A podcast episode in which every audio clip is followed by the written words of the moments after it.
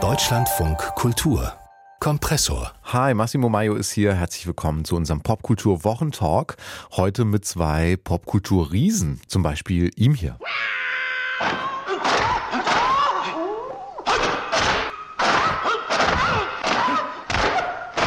Bin gespannt, wer ihn erkannt hat. Bruce Lee gibt gerade eine neue Doku über ihn. Ich weiß nicht, die wievielte Doku. Und es gibt auch eine neue Doku-Serie über diesen Mensch, dieses Phänomen hier. David Beckham breaks the deadlock after 16 minutes. Oh, brilliant. He's brilliant. Ja, David Beckham Fußballstar, Popstar, Model, metrosexueller Mann, das sind Phänomene aus anderen Zeiten. Und was die uns heute erzählen und wie die heute erzählt werden, das schauen wir uns heute an mit Sonja Eismann und Jörg Buttgereit hier zu Gast. Hallo ihr zwei. Hallo. Hallo. Sonja, du bist Mitherausgeberin des Missy Magazins, auch immer wieder hier im Kompressor zum Besprechen verschiedenster Themen. Und du hast gesagt, du möchtest heute über diese Beckham-Doku sprechen. Bist du Fußballfan?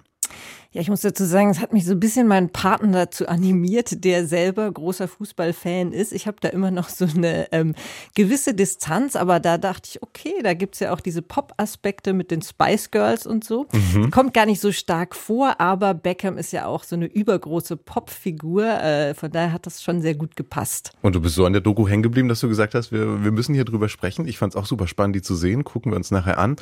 Jörg, du bist ähm, ja Buchautor, Filmemacher, Hörspielmacher, Filmkritiker, alles Mögliche. Und du hast diese Doku über Bruce Lee mitgebracht heute. Du warst früher auch mal Fan von Bruce Lee, glaube ich. Ich bin immer noch Fan. Immer noch Fan. auch nach dieser Doku? Oder was fandst du an der Doku so spannend? Also ich fand erstmal den äh, Sendeort spannend, dass eine Bruce Lee über, äh, dass eine Doku über Bruce Lee bei Arte läuft, weil mhm. als ich damals in den 70ern Bruce Lee Filme gesehen habe, musste ich in Bahnhofskinos gehen. Und da war das also wirklich verpönte, ja, Trash-Kultur. Das Wort Trash gab es noch nicht, aber Jetzt, wo er in der Hochkultur angekommen ist, dachte ich mir, muss man das ja auch im Radio verhandeln.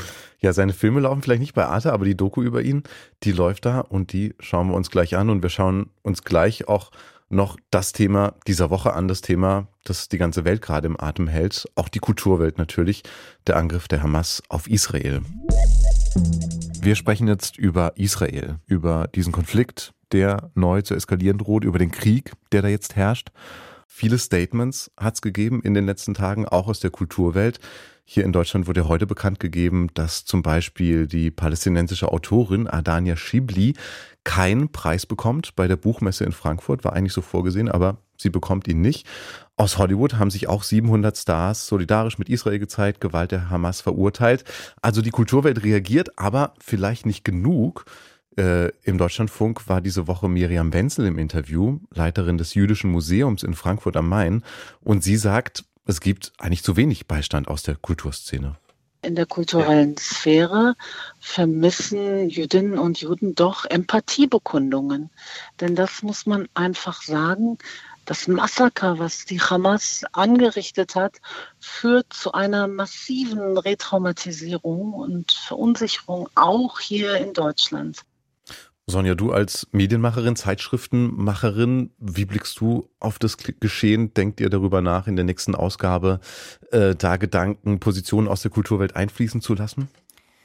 Ja, ich äh, bin natürlich wie alle anderen Menschen in meinem Umfeld, wahrscheinlich auf der ganzen Welt, äh, fassungslos und sprachlos und in erster Linie erfüllt von Schmerz und Verzweiflung. Und äh, das geht sicher ganz vielen Menschen äh, sehr privat so, aber es ist natürlich auch äh, eine öffentliche Angelegenheit, zu der Medien Stellung beziehen müssen. Das haben wir bei ähm, Missy dann auch gleich getan, wobei äh, das etwas ist, was wir in der Regel gar nicht bei allen äh, politischen Ereignissen machen können, weil ähm, wir ähm, ressourcenmäßig äh, viel zu dünn aufgestellt sind und ähm, nicht jedes Ereignis kommentieren können. Aber da war es uns natürlich unglaublich wichtig, äh, uns zu solidarisieren mit den Opfern und ähm, klarzustellen, dass äh, unsere Gedanken bei den Menschen sind, bei den Opfern, ähm, dass wir den Schmerz teilen und dass wir da solidarisch sind. Mhm. Und gab es da irgendwie ein Gespräch, Gespräche dazu, Diskussionen bei euch in der Redaktion? Oder war das äh, klar, wie du das gerade gesagt hast? Äh, nein, wir waren natürlich auch in erster Linie alle fassungslos und erstmal sehr stark betroffen und haben dann äh, diskutiert, wie wir uns als äh, Medium, was eben kein tagesaktuelles politisches Medium ist,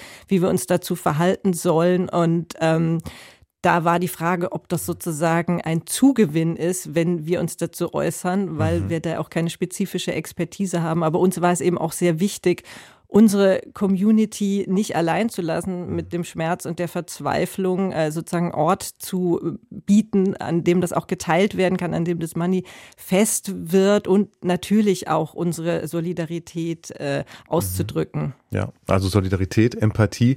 Jörg, wie ist, wie ist es für dich? Wie hast du das wahrgenommen? Hast du auch das Gefühl, dass eigentlich das Empathie fehlt und dass Solidarität fehlt aus der Kulturszene, so wie das Miriam Wenzel gerade gesagt hat? Ich glaube, dieser Eindruck Eindruck kann entstehen, weil, weil sich ja wirklich, wie du schon gesagt hast, so eine, so eine Sprachlosigkeit ja langsam breit macht, weil, wie Herr Steinmeier mal sagte, die Welt aus den Fugen gerät und man, äh, also man eigentlich ja nicht mehr weiß, wie man sich verhalten soll. Ne? Also ich als Privatmensch kann, kann irgendwie nur feststellen, dass ich mittlerweile langsam auch äh, meine Urgroßmutter verstehe, die immer gesagt hat, sie guckt keine Nachrichten mehr. Mhm. Und äh, das sind eigentlich Sachen, die mir früher total fremd waren, aber die ich jetzt so langsam verstehe, weil einfach eine Überforderung da ist, auch eine mediale Überforderung. Ne? Ja, dazu kann ich auch sagen, dass ich mir tatsächlich auch äh, gewisse Sperren verordnen musste, äh, um überhaupt noch äh, sozusagen funktionieren zu können und äh, schlafen zu können. Und ich sage das aus meiner Position des gemachten Bettes heraus. Ich bin ja überhaupt nicht persönlich betroffen, aber ich kann das auch sehr gut verstehen. Und äh, wir haben uns ja auch schon im Vorfeld Gedanken darüber gemacht, wie mit diesen entsetzlichen Bildern umzugehen mhm. ist, äh, die, die existieren, die in der Welt ja. sind.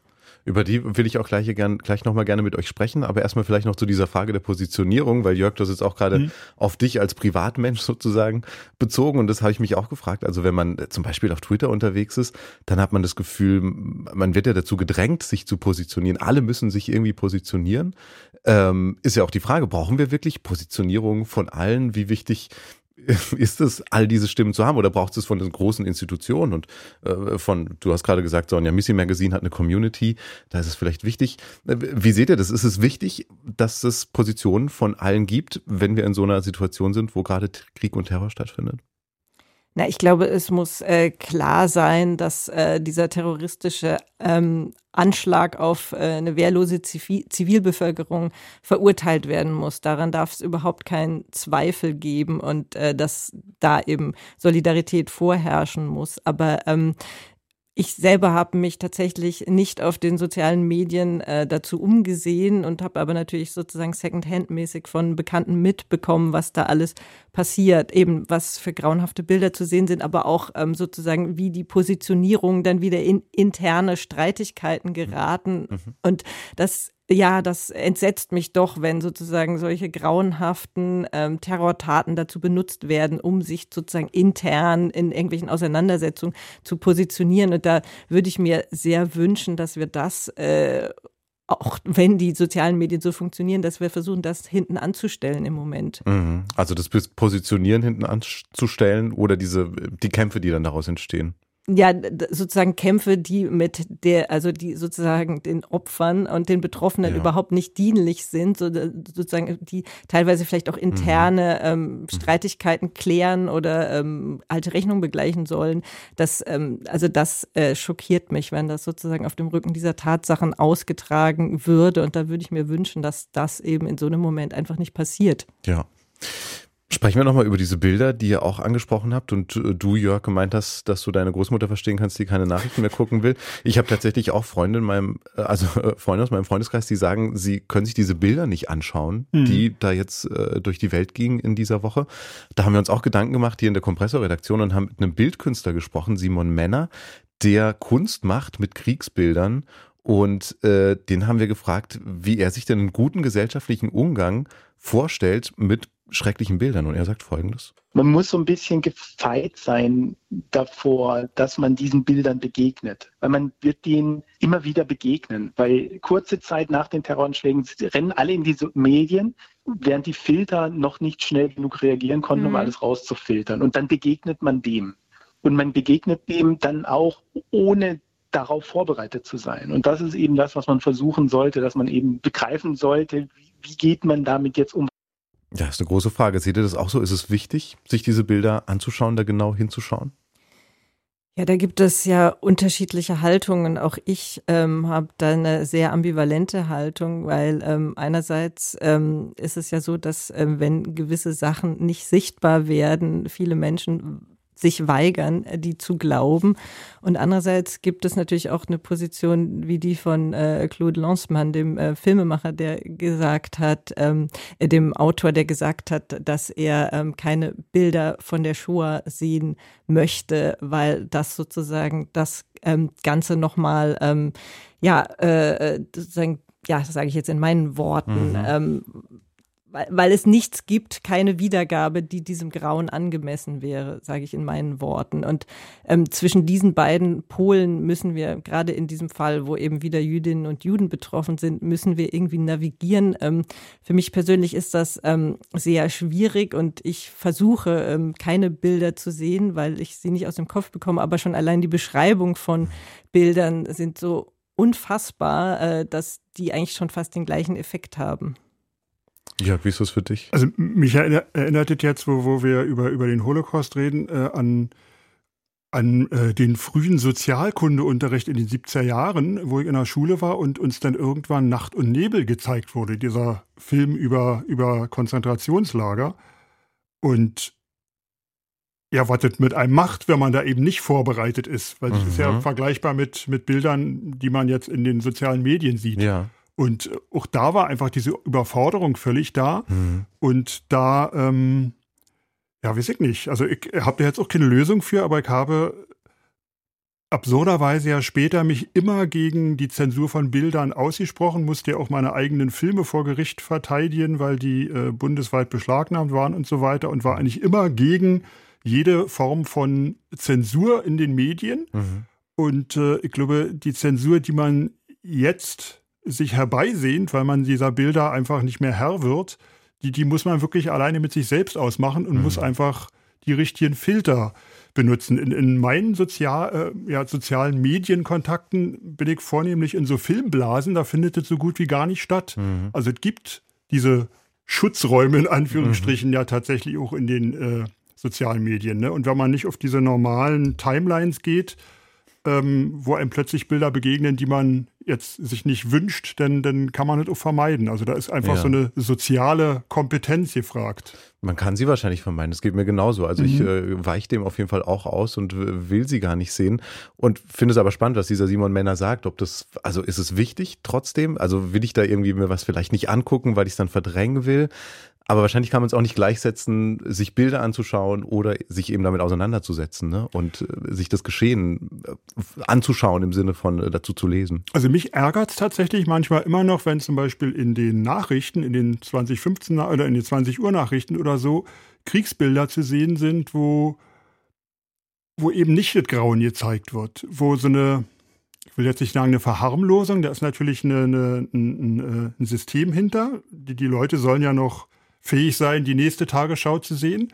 Aber eigentlich habe ich auch immer gleichzeitig den Impuls zu sagen, ja, verdammt, äh, zeigt es doch, mhm. weil in, in, dieser Grausamkeit liegt auch eine Verantwortung, glaube ich. Mhm. Also es ist wirklich eine, eine schwierige mhm. Sache. Mhm.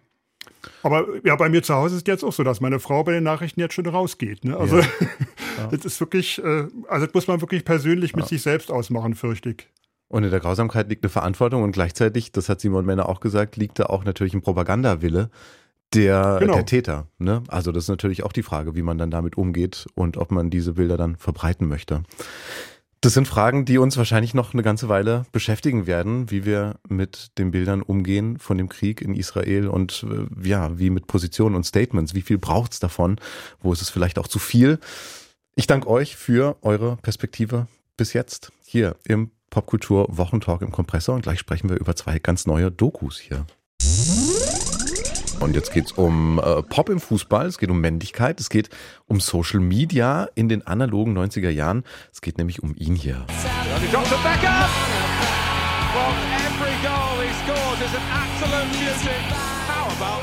Seriously, that feeling, if you could bottle that feeling and sell it, you'd be a billionaire. Ja, wenn man das verkaufen könnte, wie Beckham den Ball schießt, dann wäre man ein Millionär, sagt dieser Fußballer hier. In dieser Doku, eine David Beckham-Doku, Beckham, der in den 90ern und Nullern ja so viel war. Man kann es eigentlich kaum auf einen Nenner bringen. Eben äh, großer Fußballer und äh, Ehemann von Spice Girl Victoria und Model und äh, der Mann, der für Metrosexualität stand und steht. Über Beckham wurde so viel geschrieben und auch gefeiert und geflucht und trotzdem steckt da scheinbar noch so viel drin, dass Netflix jetzt eine ganze neue Serie über ihn gedreht hat, eine Doku-Serie, fast fünf Stunden lang. Beckham blickt da zurück aus sein Leben, heute 47 und darüber spreche ich jetzt mit Sonja Eismann und Jörg Buttgereit. Sonja, du hast diese Serie mitgebracht, du hast schon äh, gesagt, es war eher dein Partner, der dich darauf gebracht hat, sie zu gucken. Und hast du sie dann gerne geguckt? Konntest du da viel mit, äh, von mitnehmen? Ich habe sie sehr gerne geguckt und eigentlich ähm, war der Anlass dafür sozusagen so ein, äh, ja, ein Ausschnitt, äh, ein Meme aus der Serie, die mein Partner und ich zusammen äh, angeguckt haben, äh, wo wir auch erstmal so äh, äh, fasziniert, fassungslos waren. Da ging es eben darum, dass ähm, Victoria Beckham erzählt, sie seien very, very working class gewesen und dann steckt David Beckham den Kopf durch die Tür und sagt, Victoria, be honest. Und dann äh, kommt raus, sie wurde äh, ähm, in den 80er Jahren mit dem Rolls Royce zur Schule gefahren. Mhm. Und das ähm, hat natürlich im Netz hohe Wellen geschlagen und da war mein äh, Interesse total geweckt. Äh, abseits davon, dass natürlich äh, Beckham äh, popkulturell eine sehr interessante Figur ist. Auch sehr schön, dass du ihn als Ehemann von äh, Victoria ähm, ja. Beckham benannt hast, weil normalerweise wurde sie ja vom Posh Girl gleich zur Ehefrau des berühmten Fußballers, was natürlich auch so ein sehr typischer Verlauf war. Und auch deswegen ähm, war ich so ein bisschen bisschen enttäuscht zuerst, dass es in der Serie nur um ihn geht und sie nur am Rande und sehr viel um Fußball. Mhm. Aber das ist natürlich so ähm, dramatisch aufgebaut und so ausgeweitet mit so ganz krassen Ho Höhenflügen und dann aber unglaublichem Leid und auch die Musik, die da eingespielt wird, die sagt dir ganz genau, was du jetzt zu fühlen hast, dass du lachen musst und dass du weinen musst und es funktioniert aber wunderbar. Also ich habe ja. wirklich mitgefiebert bei allen Szenen. Das ist spannend, dass du das sagst und es ging mir genauso. Sie war super catchy, diese Serie. Ich weiß noch nicht genau, ob ich da auch irgendwas auf den Leim gegangen bin, aber das können wir vielleicht nachher besprechen. Jörg, wie war es denn äh, für dich? Bist du Fußballfan? Kannst du was mit Beckham anfangen oder mit dieser Doku anfangen? Also, weil ich ja Bruce Lee mitgebracht habe, kann ich ja jetzt schon sagen, dass äh, mich natürlich eher Bruce Lee abgeholt hat in den 70er Jahren, als ich Kind war und ich mit Fußball überhaupt nichts zu tun hatte. Fußball bedeutete für mich eigentlich Bierbäuche und gröhlende, gröhlende Typen. Und mhm. insofern dachte ich mir, oh Gott, jetzt muss ich mir eine Backhand-Doku ansehen. Ja, fünf Stunden. Fünf Stunden, genau. Aber tatsächlich ähm, hat mich denn zuerst auch entsetzt, dass es tatsächlich um Fußball ging, weil ich dann eigentlich auch dachte, okay, jetzt gibt man, kriegt man so ein bisschen Gossip, so ein bisschen Trash. Aber diese Fußballszenen, die man da so schön zerhackstückt, so, so in, in mundgerechten Stückchen serviert bekommt, die sind auch sehr spektakulär. Also ich habe auch noch nie gesehen, wie jemand von der Mittellinie des Spielfeldes um die Ecke schießt und ein Tor schießt. Es wirkt eigentlich, hat auf mich äh, auf, ja, fast wie so ein Fake ja. äh, äh, gewirkt und da sehe ich dann vielleicht auch schon wieder die, äh, ja, diese, in dieser Präzision sehe ich auch, auch, auch eine Gemeinsamkeit zur Kampfkunst, glaube ich. Also mhm. Also da, ja. da hat es mich dann auch gepackt. Ich finde es so spannend. Ich weiß nicht, wie ihr das seht, aber ich hatte so das Gefühl, also ich bin auch ein, kein Fußballfan, ich habe Beckham auch nie verfolgt oder sowas und hatte jetzt aber trotzdem das Gefühl, dass der Film jetzt was erzählt, was wir früher vielleicht nicht gewusst haben. Also, dass der jetzt so, also, wie verliebt der war, ja, wie sehr das war total das, rührend. Das war sehr rührend. Oder aber auch zu sehen, wie sehr ihn das wirklich beeinflusst hat und er schlechter wurde. Und er war der beste Fußballer Englands. Er wollte aber lieber zu Victoria und nicht jetzt für seinen Verein trainieren.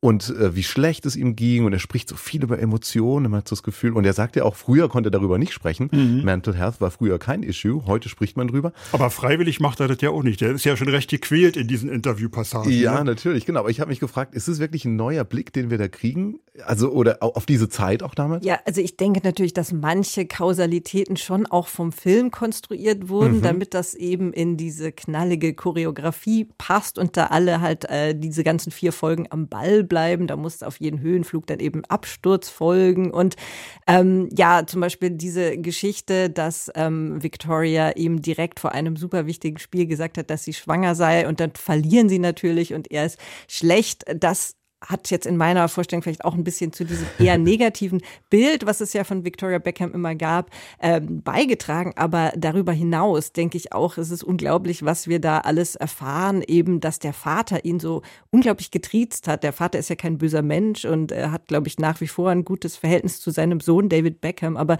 dass David Beckham schon ganz früh immer funktionieren musste und alles sozusagen wie so eine Maschine gemacht hat und dann, aber dadurch dann auch nach und nach auch ausgebrochen ist, eben durch diese große Liebe zu seiner Frau, die ich auch wirklich rührend äh, finde. Und dann eben auch im Nachhinein dadurch, dass er sich verletzlich zeigt, über seine mhm. Emotionen spricht, auch über seine Depressionen. Also es gab ja diesen einen ähm, seine Spiel äh, gegen Argentinien 98, wo er die rote Karte bekommen hat und dann von ganz England gehasst wurde. Es gab sogar einen Pubbesitzer, der eine David Beckham Puppe äh, aufgehängt hat mhm. vor seinem Pub. Und ähm, das hat ihn unglaublich mitgenommen, aber er spricht darüber und Victoria Beckham sagt dann am Ende auch, dieser ganze Film sei wie eine Therapie gewesen. Und das mhm. Gefühl hat man dann manchmal auch. Genau, das hat man und das ist natürlich aber auch spannend, finde ich, was es uns erzählt. Also was zum Beispiel Männlichkeit angeht, dass es früher vielleicht schwerer war tatsächlich. Sind wir da vielleicht weiter? Jetzt ist es vielleicht leichter, auch für männliche Stars über Mental Health zu sprechen. Ich weiß es nicht. Aber ein weiterer Punkt, auch um auf dieser, bei dieser Männlichkeit zu bleiben, ist ja natürlich auch Beckham als metrosexueller Mann. Ne? So wurde er ewig stilisiert. Und da gibt es auch diese eine spannende Szene in dem Film, ähm, wo man sieht, wo er eben 98 zur WM dann mal einen Rock trägt, einen Sarong und dann sagen seine Kollegen sowas hier. And I'm like, that ain't gonna work. That ain't gonna work that. Na, that ain't gonna work. Das wird nicht funktionieren. Das wird alles schiefgehen. Wenn der sich jetzt sowas anzieht, dann ist es das aus so ungefähr. Und es gab e-, extrem viel Häme und es gab, äh, es war wie ein Skandal, dass er jetzt so einen Rock trägt. War das auch überraschend für euch? Also, dass man so hart damit umgeht, sind wir da heute vielleicht weiter, als wir vielleicht denken oder ich denke?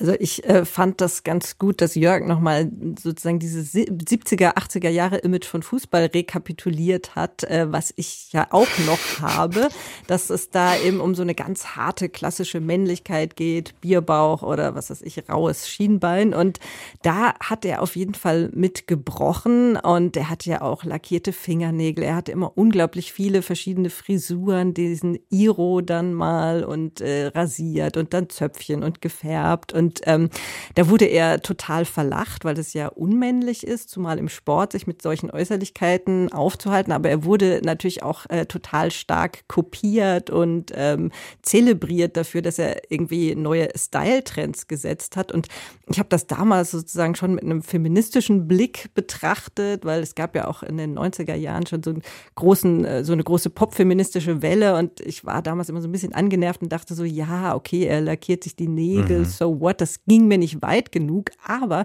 man muss es natürlich im gesamtgesellschaftlichen, auch im Entertainment-Komplex-Kontext betrachten. Und da war das schon ein Tabu, das auch dazu geführt hat, dass er so heftige Reaktionen hervorgerufen hat und wirklich äh, so große Wellen von Hass über ihn auch hereingebrochen sind. Mhm.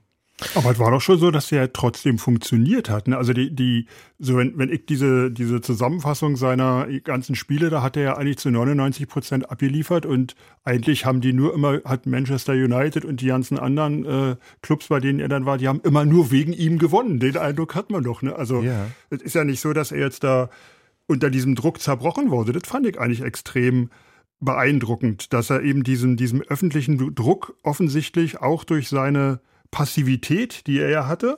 Er ist ja nicht aggressiv da losgegangen und hat, hat, hat rumgepöbelt im Fernsehen oder die oder Kameramänner umgeschubst oder so. Er hat in sich hineingelitten und hat dann abgeliefert. Das ist mir unbegreiflich, wie, wie das funktionieren mhm. kann.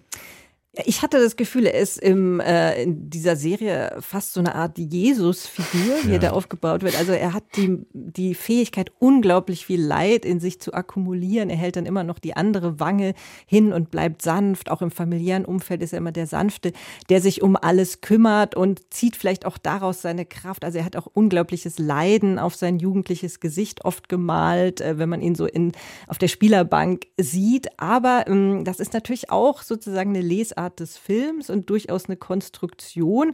Und das ist so diese Ambivalenz, die nie ganz aufgelöst wird, weil einerseits leidet er so und andererseits funktioniert er ja eben auch, weil er schon auch von seinem Vater so zugerichtet mhm. wurde. Und ich glaube aber auch, er hat natürlich auch einen sehr starken narzisstischen und egoistischen Drive trotz allem an den Tag gelegt, weil er dauernd seine Familie dazu verdonnert hat, mhm. mit ihm umzuziehen. Auch wenn Victoria ihn angefleht hat, können wir nicht bitte endlich mal an einem Ort bleiben. Also da war er auch sehr zielstrebig und hat anderen seinen Willen aufgedrängt. Und das macht der Film eher nur so am Rande klar. Genau, vielleicht ist dieser narzisstische Drive, vielleicht steckt er auch in dem ganzen Film drin, weil das ist natürlich, ist halt einfach ein sehr positiver Beckham-Film. Ne? Also er wird einem sehr sympathisch und wir alle können jetzt was mit ihm anfangen müsste man, ja, natürlich auch die Frage, wie, wie kritisch man das äh, sehen sollte. Aber ja, ich würde sagen, also von meiner Perspektive sehenswert. Ich glaube von eurer Seite auch nochmal eintauchen in die 90er und Nuller. Beckham, so heißt diese Serie.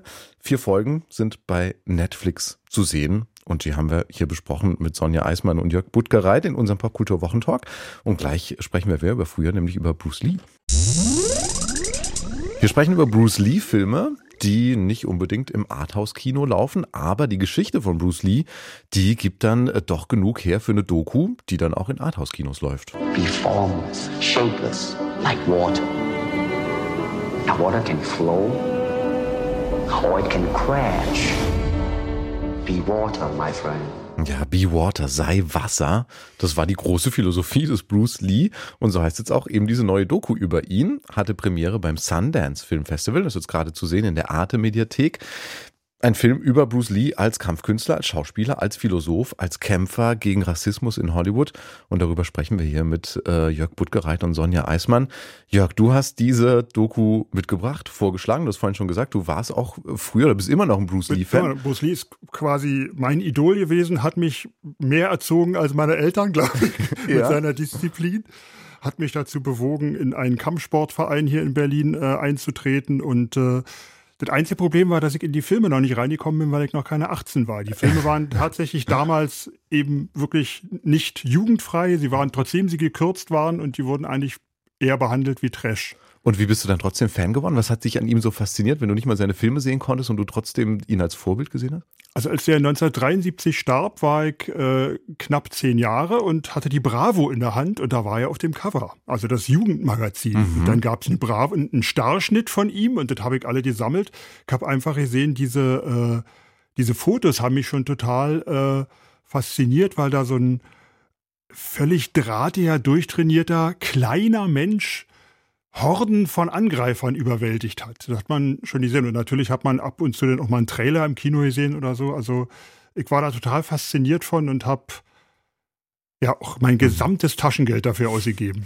Das ist spannend, weil das ist ja jetzt wirklich eine Weile her und du machst uns jetzt aber nochmal klar, was Bruce Lee auch in den 70ern schon für ein äh, Kulturphänomen in Deutschland gewesen, ein Jugendkulturphänomen. Genau, also als ich in diesen äh, Taekwondo-Sportverein gegangen bin, da, da waren halt dann auch nur türkische Kids natürlich und die haben mich aufgenommen, weil ich auch ein Bruce Lee-Fan war. Ich wusste Bescheid sozusagen. Das heißt, diese kulturellen Barrieren waren durch Bruce Lee, durch diesen gemeinsamen Freund, durch diesen gemeinsamen Lehrer, der dann auch in unserem Verein an der Wand hing. Mhm.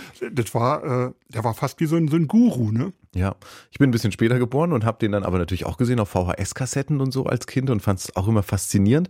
Und wenn ich jetzt aber so geguckt habe, auch in der Doku, dachte ich schon noch, boah, ja, ist auch schon ganz schön viel Gewalt. Er kämpft da immer mit seinen Fäusten und Waffen und so. Sonja, wie ist dein Zugang zu Bruce Lee?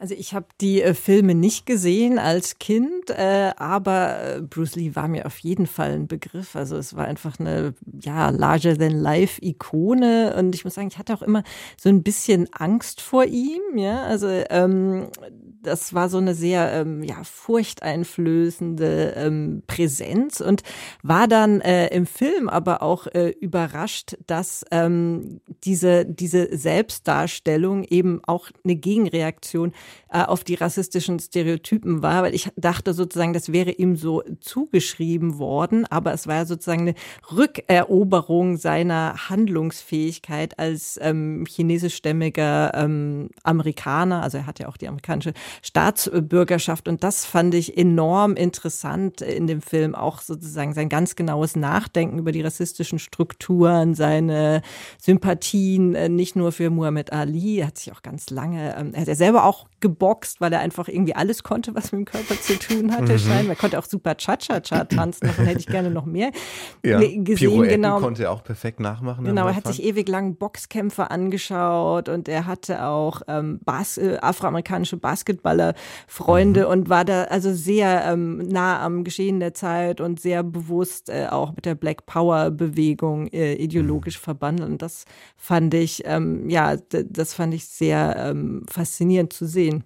Das ist ja auch auf jeden Fall das Spannende an, an, dem Film oder vielleicht das, was für mich jetzt auf jeden Fall nochmal neu war. Also dieser, der Kampf Bruce Lees gegen den Rassismus in Hollywood und mhm. wir eben da als asiatisch gelesener und auch mit asiatischen Wurzeln Mann da einfach keine Chance gesehen hat und dann in, de, in der Doku auch irgendwann diesen Satz hier sagt. Ich habe mich bereits dafür entschieden, dass in den USA der Orient gezeigt werden soll. Der wahre Orient.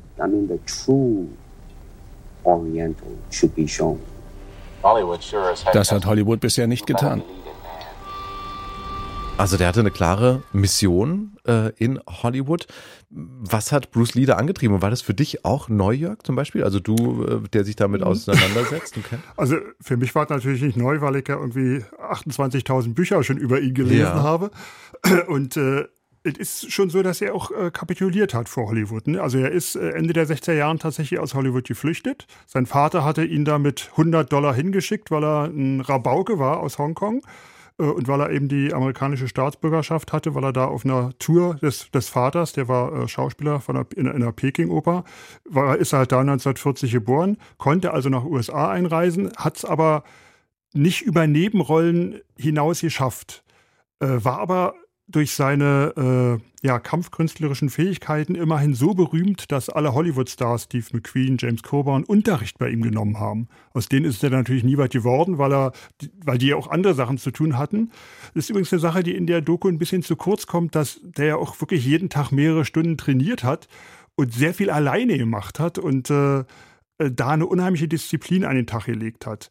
Und ähm, als er dann in Hongkong wieder war, hat er da halt dann tatsächlich Hauptrollen bekommen, weil er eben auch diese Serien mit den Nebenrollen, The Green Hornet, weil die auch in Hongkong liefen.